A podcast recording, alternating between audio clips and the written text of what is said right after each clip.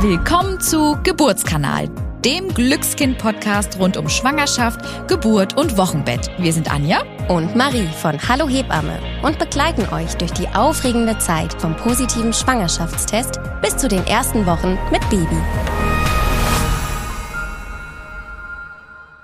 Hallo und herzlich willkommen. Ich bin die Anja. Und ich bin die Marie und wir zwei sind von Hallo Hebamme. Und in der heutigen Folge wird es um das Thema Sodbrennen gehen, eine recht lästige Begleiterscheinung in vielen Schwangerschaften. Viele Frauen haben damit tatsächlich Probleme und wir wollen deswegen darüber reden, warum leiden denn eigentlich so viele Frauen in ihrer Schwangerschaft unter Sodbrennen? Mit welchen Symptomen äußert sich das und natürlich auch was und ob man etwas dagegen tun kann, beziehungsweise ob es etwas gibt, was da vielleicht helfen könnte. Aber fangen wir doch jetzt erstmal vielleicht damit an, Marie, dass du allen Hörerinnen und Hörerinnen erklärst, wieso haben denn nun eigentlich so viele Frauen in der Schwangerschaft Probleme mit Sodbrennen? Ja, sehr gerne. Und wie so oft in der Schwangerschaft spielen die Hormone hier mal wieder eine ganz große Rolle. In dem Fall das Hormon Progesteron, denn das erschlafft die glatte Muskulatur im Körper der Frau. Und das ist notwendig, damit eben keine Kontraktionen in der Schwangerschaft entstehen. Der Uterus besteht nämlich aus der glatten Muskulatur. Aber nicht nur dieser, sondern auch in anderen Körperregionen sind die glatten Muskulaturen anzutreffen und somit auch der Muskelring der Speiseröhre. Und durch die Erschlaffung des Muskelrings kann die säurehaltige Magenflüssigkeit aufsteigen und somit eben das Brennen in der Speiseröhre verursachen.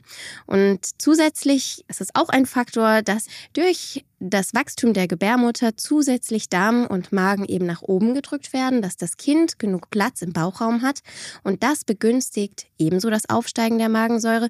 Und auch wenn die Schwangerschaft weiter vorangeschritten ist und man Baby dann wirklich auch spürt und es ist dann eher so im letzten Drittel der Schwangerschaft nochmal anzutreffen, dass die Kinder, wenn sie mit dem Kopf nach unten liegen, auch gerne sich bewegen und auch mal treten und somit ein Tritt auch immer mal in der Magengegend landen kann. Und das begünstigt begünstigt auch das Aufsteigen der Magensäure, weil die dann eben kurz mal nach oben geschossen wird. Ja, richtig fies und gemein. Man kann sich gut vorstellen, so wie du es jetzt erklärt hast.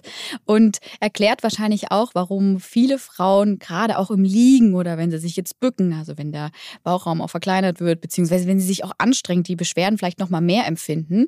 Jetzt haben wir ähm, so viel schon über Beschwerden und Sodbrennen gesprochen.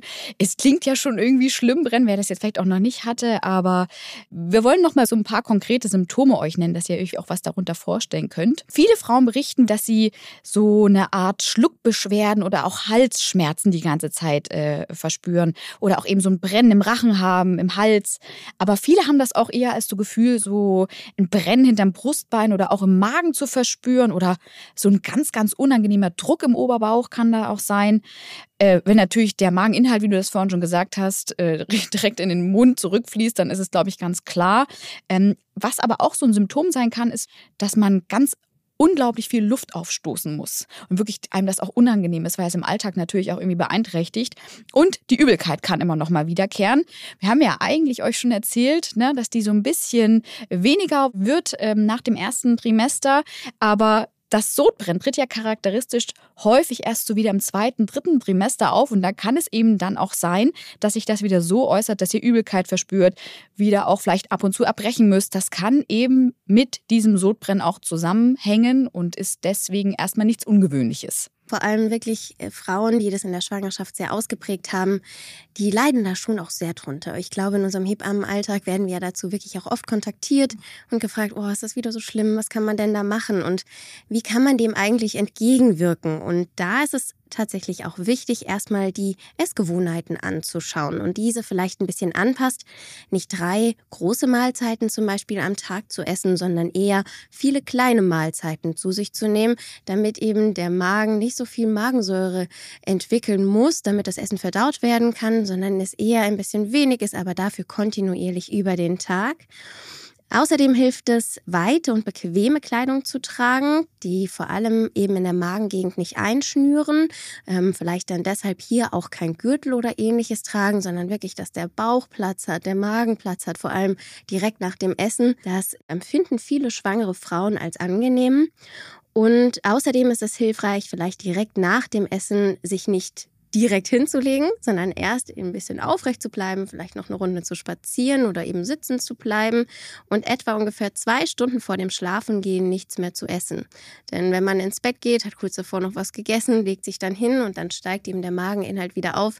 Das ist schon äh, nicht ist, schwanger manchmal. ja, das ist schon nicht so. Ich glaube, so Völlegefühl kennt jeder. Und wenn dann da noch ein kleiner Bauchbewohner im Bauch ist, der vielleicht dann auch genau in der Sekunde, wie es ja manchmal so ist, kurz einmal in den Bauch tritt, da, also beziehungsweise in den Magen, dann ist das natürlich nicht so angenehm. Und deshalb ähm, kann es auch hilfreich sein, wenn ihr ins Bett geht, gegen Ende der Schwangerschaft mit dem Oberkörper leicht erhöht zu schlafen. So fließt nämlich die Magensäure nicht direkt wieder, zumindest in den Mund, sondern vielleicht nur etwas. Aber dieses äh, Sodbrennen an sich kann dadurch vielleicht auch ein bisschen abgemildert werden. Und ansonsten ist frische Luft auch immer super, wenn man sich einfach ein bisschen rausgeht, ein bisschen bewegt, ne?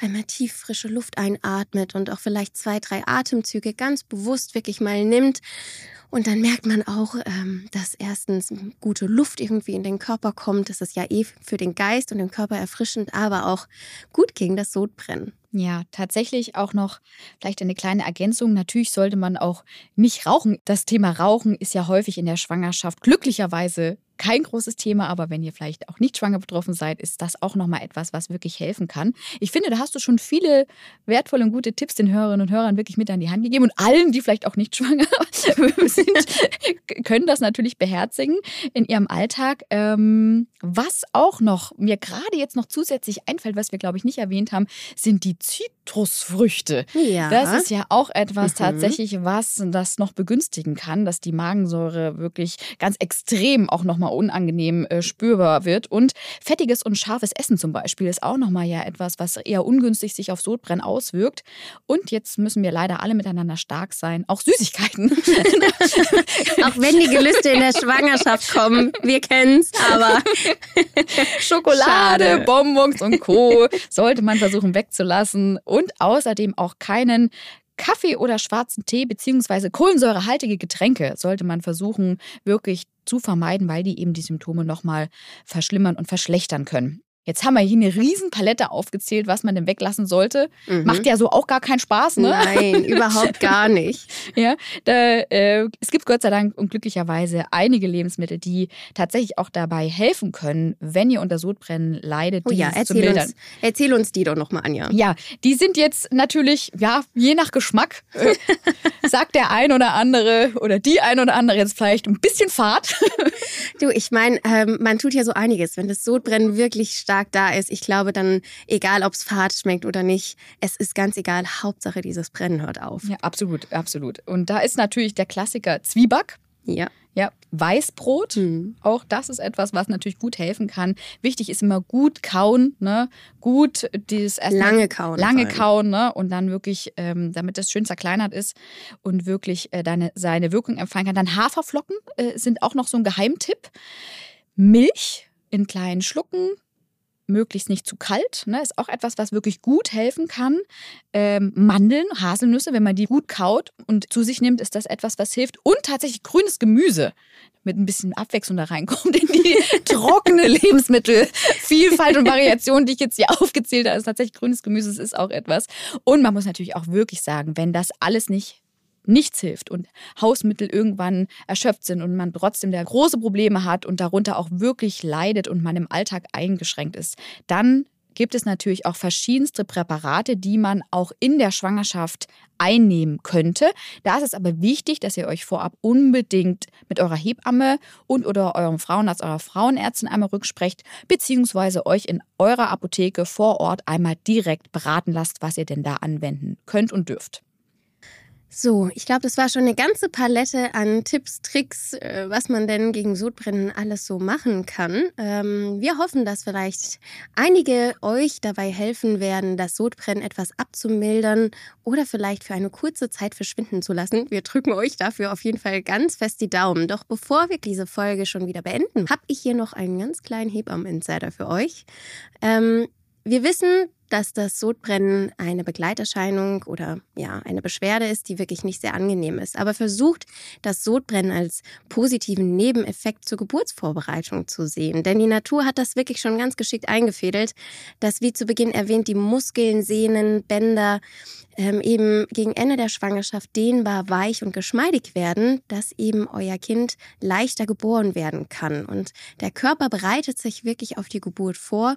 Und nach der Schwangerschaft, das können wir euch verraten, verschwindet dieses Symptom bei ganz, ganz vielen, beziehungsweise die Beschwerde des Sodbrennens und lässt danach. Also haltet durch. Wir drücken euch fest die Daumen manchmal hilft es ja wirklich so, den Sinn dahinter auch mal mehr zu verstehen, um Dinge annehmen zu können. Genau, und einfach zu akzeptieren. Ja, mhm. genau. Deswegen Vielleicht konnten wir dafür heute einen kleinen Beitrag leisten dazu. Vielen Dank dafür. Wir wollen in der nächsten Folge mit euch gerne über noch eine Beschwerde in der Schwangerschaft sprechen, nämlich die Übelkeit. Das ist ja auch wirklich leider eine Beschwerde, unter der wirklich viele Frauen in ihrer Schwangerschaft leiden. Und wenn euch Geburtskanal gefällt, dann freuen wir uns, wenn ihr den Podcast abonniert, wenn ihr uns eine Bewertung dalasst und natürlich, wenn ihr nächste Woche wieder mit dabei seid. Tschüss und bis zum nächsten Mal bei Geburtskanal, dem Wissenspodcast von DM Glückskind.